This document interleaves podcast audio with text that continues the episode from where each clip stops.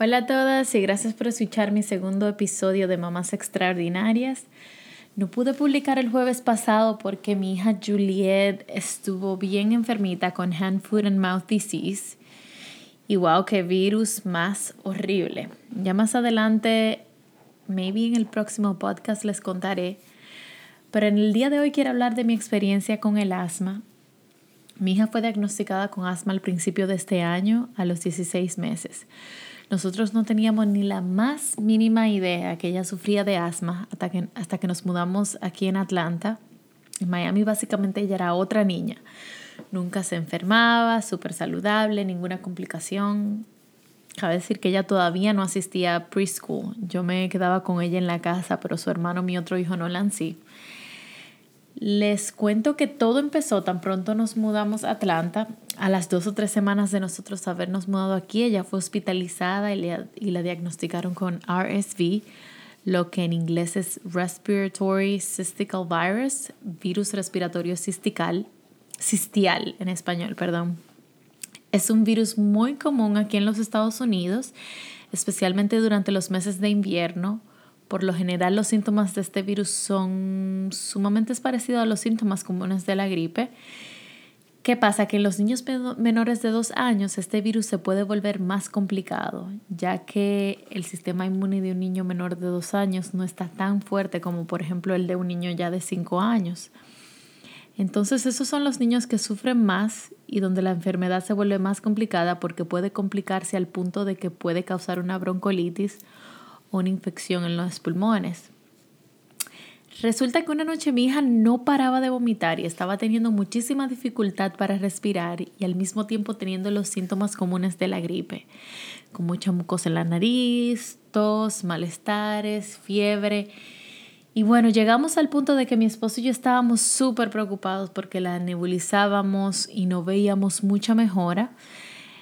Entonces la cosa se fue complicando hasta que decidimos llevarla al hospital. Tan pronto llegamos al hospital le pusieron oxígeno para ayudarla a respirar y decidieron dejarla hospitalizada por varios días hasta que ya ella pudiera respirar con menos dificultad. Es increíble lo triste que es eh, ver a tu hijo en estas condiciones y eso que lo que ella lo que ella tenía no es nada yo en mi mente trataba de pensar en los otros niños que están en situaciones peores para no sentirme mal. Yo me imaginaba a los padres de esos niños que tienen enfermedades incurables, que tienen que básicamente vivir en el hospital. Eso me hacía apreciar más la vida y estar más agradecida porque si uno se va por el lado negativo, todo se vuelve peor y uno se abruma más. Y al final nosotros somos los que, los que más sufrimos. Eh, los niños son tan vulnerables y tan, tan, aguantan tanto comparado con nosotros. Pero bueno, en fin, esta, esta misma situación pasó tres veces en cuatro meses, imagínense. Juliet fue hospitalizada tres veces con exactamente los mismos síntomas y le daban básicamente el mismo tratamiento. Lo más horrible era que ella le daban de alta claro, sintiéndose muchísimo mejor, pero tan pronto llegábamos a la casa todo comenzaba de nuevo. Los síntomas volvían, más leves, pero ella no terminaba sanándose, le tomaban semanas para sanarse. En todo este proceso, ella pobrecita no podía dormir de noche, se despertaba gritando con mucha dificultad para respirar, vomitando, y lo único que yo podía hacer era confortar y ser paciente hasta que ella se calmara y pudiera dormirse por lo menos un par de horas más y repetir el mismo proceso hasta que amaneciera. No puedo negar, esos fueron unos de los meses más difíciles por lo que pasamos mi esposo y yo.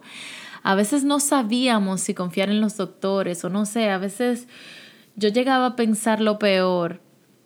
Uno de esos días después de ella ser hospitalizada y no viendo mucha mejora, después de que le dieran de alta, bueno, esta fue la tercera vez, yo decidí llevarla al pediatra. Y después de hacerle exámenes y el doctor hacerme varias preguntas, él me recomendó que visitara a un especialista, al neumólogo, porque ella tenía los síntomas de asma, los mismísimos síntomas de asma.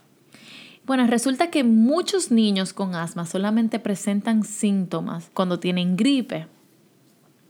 El doctor me mencionó que en Atlanta los niveles de polen son extremadamente altos, especialmente en los meses de enero a mayo. Son unos de los más altos del país, básicamente. Aquí con el, como el clima no es extremo, La primavera se comienza a ver desde muy temprano y es increíble, todo se llena de polen afuera, el patio, el carro, al punto que todo se pone como una capa verde, los carros se ensucian increíblemente por el exceso de polen. Entonces resulta que Juliet tiene una alergia crónica al polen, lo cual la lleva al asma. El doctor me hizo varias preguntas antes de diagnosticarla con asma y las que más me llamaron la atención fue si ella padecía de eczema en la piel. Efectivamente a ella le pica mucho la piel, específicamente en los meses de frío, y se le hacen parches de eczema. Nada extremo, pero bien, son bien leves, o sea, nada, nada extremo. Eh, pero yo no sabía que el, que el, eczema estaba relacionado con el asma y eso fue lo que él me, algo que él me explicó. Pero bueno, la llevamos al, al neumólogo y el neumólogo confirmó lo del asma. Allá le prescribieron Pro Air, la dosis más bajita de albuterol en el inhalador de niños para cuando tenga un episodio. Algo que yo observé es que ella durante el día estaba súper normal, todo se complicaba más en la noche, todo se acumulaba en la noche, pero también yo, le, yo, yo leí que existe lo que es asma nocturno, lo cual es básicamente eso, cuando las personas que sufren de asma se le complican todos los síntomas en la noche. Pero bueno, la otra medicina que le dieron fue Qvar, la cual le subieron un poco la dosis porque al principio los síntomas persistían. Entonces todo esto fue un proceso para probar, probar qué era lo mejor para ella en términos de dosis y medicina. Tan pronto ella estuvo con sus medicamentos, todo se puso mejor, fue un cambio de la noche a la mañana ya los, eh, eh, ya los episodios de asma reducían hasta que, que, de repente se desaparecieron, tan pronto se acercaba el verano, ya el polen iba disminuyendo hasta completamente ella regresó a la, a la normalidad. Gracias a Dios ella ya está completamente sana. Estamos en julio ahora, ella no ha vuelto a tener ningún episodio, gracias a Dios. Le ha dado gripe, claro, y otros virus, pero nada de asma. Nosotros inclusive optamos por quitarle la medicina después del mes de mayo. Su neumólogo quería continuarla, pero nosotros decidimos pararla simplemente para probar y ver qué pasaba, ya que los niveles de polen estaban mucho más bajos y efectivamente todo, todo funcionó. A veces es bueno salirse de la rutina de lo que dice el doctor y uno mismo probar. Claro, si esto, es algo, si esto no es algo de vida o muerte. Pero el doctor nos mencionó que es algo común aquí en Atlanta que suceda ese tipo de asma y que usualmente la mayoría de los casos eso no se repetía porque mientras más grandes los niños se vuelven, más fuerte el sistema inmune, el, sistema inmune se vuelve. E incluso por estar expuestos a este polen todos los días, sus pulmones se van acostumbrando. Entonces yo quise hablar de este tema porque fue una situación muy difícil para nosotros, ya que no dormimos básicamente desde enero hasta mayo Así que se pueden imaginar en qué estado estábamos, al igual que Juliet, fueron los meses más difíciles de su vida, pobrecita. Y yo quiero mencionarle lo que realmente nos ayudó en ese tiempo. Yo siempre he sido súper escéptica en los temas de, de, los aceites esenciales y cosas naturales para, para ayuda médica o de salud. Yo confío demasiado en los doctores, pero como ustedes saben, aquí en Estados Unidos, los doctores no prescriben ni recomiendan usar ningún tipo de medicina en los niños menores de 4 años cuando, cuando se trata de virus. Esto era antes de que ella la diagnosticaran con, con asma. Claro, ellos siempre, ellos siempre recomiendan, cuando ellos pensaban que era un virus, ellos siempre les recomendaban no darles ningún tipo de medicina, al menos que sea fiebre. Claro, ya ahí se le da un Tylenol o cualquier medicina de niños para la fiebre, pero, pero ellos prefieren siempre que el virus recorra su curso, como le dicen, que pase solo. Pero sabemos que hay muchas cosas naturales que podemos probar para mejorar los síntomas del virus, eh, incluyendo el mismo asma, y que ellos se puedan sentir más cómodos o para que puedan dormir, dormir mejor, por lo menos. Yo como estaba tan desesperada por algo que nos ayudara muchísimo más en, en, todo este proceso, yo decidí buscar recetas naturales y lo primero que me salían eran los aceites esenciales. Gente que juraban y perjuraban que eso le cambió la vida y que funciona, que es algo increíble, que es como magia. Y bueno, yo creo que ese es un tema que tenemos que crear un episodio completamente dedicado a, a estos aceites. Si no te sientes familiarizada con ellos, busca información online o en YouTube y pruébalos. Yo de verdad que estoy súper encantada. Yo compré dos aceites, limón y lavanda, ya que son aceites, lo que ellos denominan aceites básicos, porque son muy versátiles, tienen muchas funciones y son completamente aptos para bebés y para niños. Pero bueno, tienen tantas funciones y lo que yo hacía era que diluía una cucharada de aceite de coco con dos o tres, o tres gotas de limón o lavanda o a veces inclusive lo mezclaba y se lo ponía en los piecitos. A veces yo mezclaba inclusive los dos, lavanda y limón juntos y se lo ponía en los piecitos.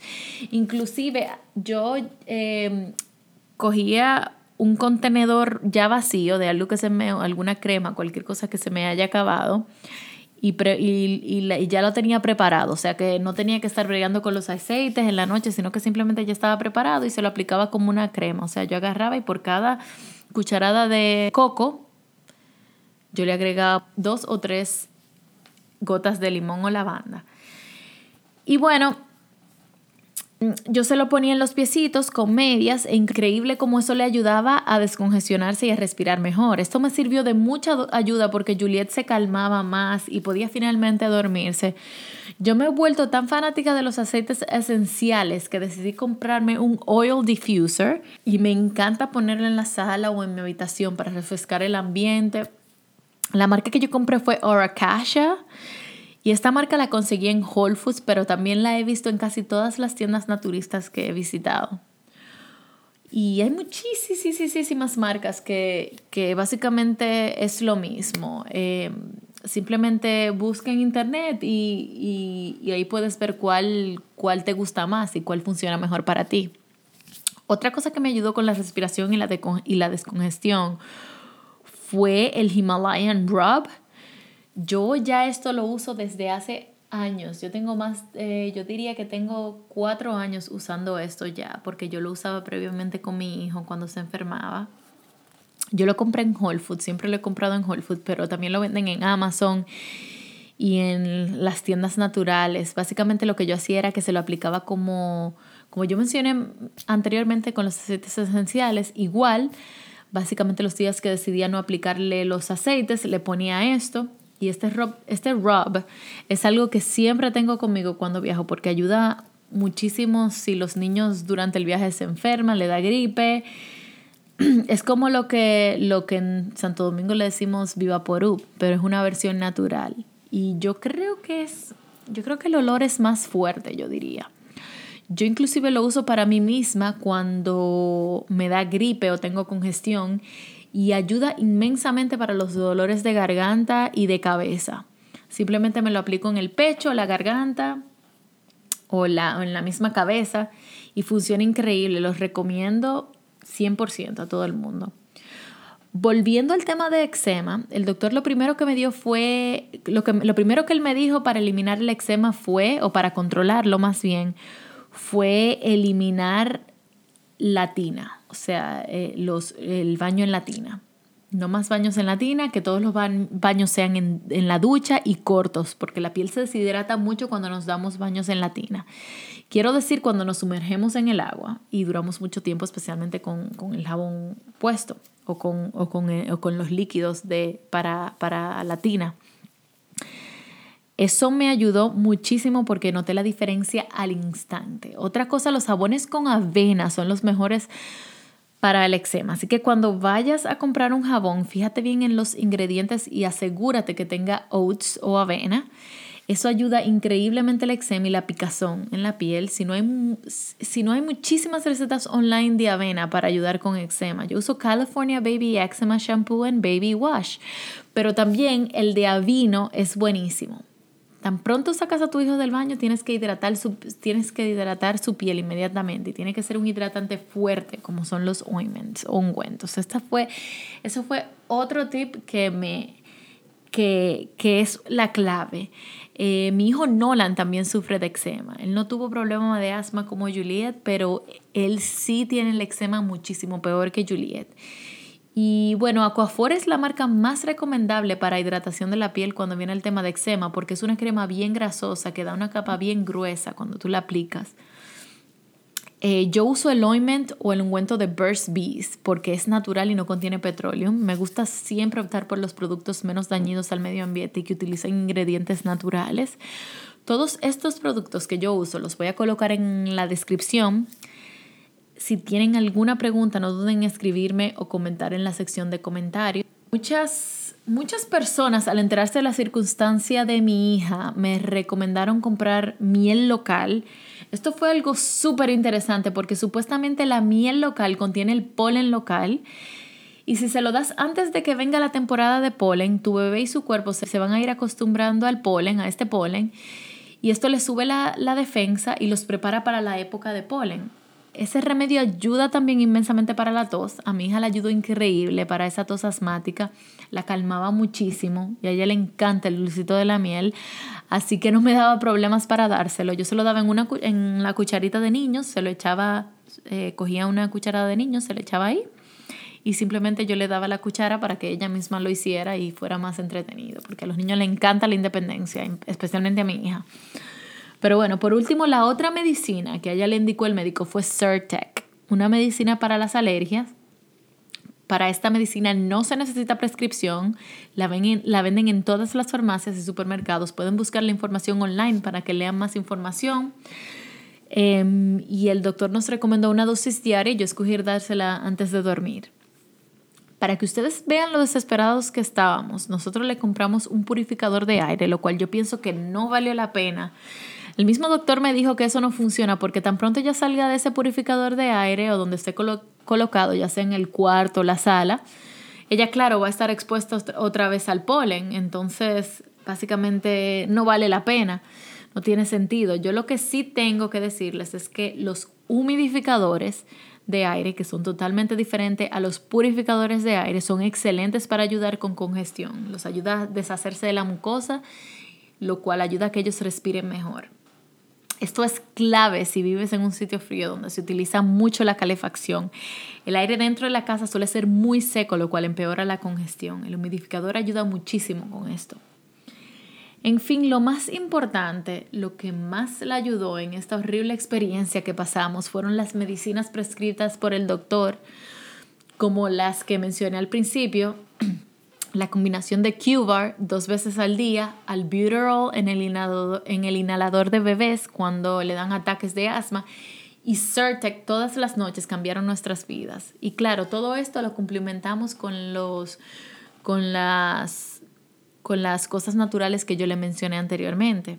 Pero yo pienso que la medicina jugaron un rol increíble. Por eso es importante que si tú sospechas de que tu hijo o tu hija tiene asma, que la lleves a donde un neumólogo para que chequee todos estos síntomas, porque si no tienes la medicina necesaria, la que le hace mejor a tu hijo o a tu hija, van a, vas a vivir y tu hijo va a vivir en miseria, básicamente.